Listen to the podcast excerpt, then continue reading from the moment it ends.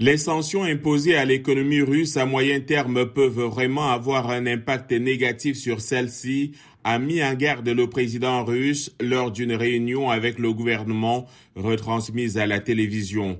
C'est la première fois que Vladimir Poutine admet publiquement que la pluie de sanctions qui touche de nombreux secteurs de l'activité russe, dont celui stratégique des hydrocarbures, affecte l'économie nationale.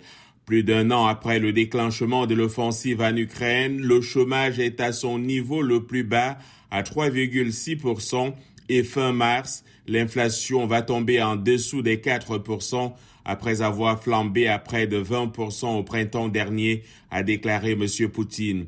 Mais cela ne veut pas dire que tous les problèmes ont été résolus, a-t-il averti face aux membres de son gouvernement.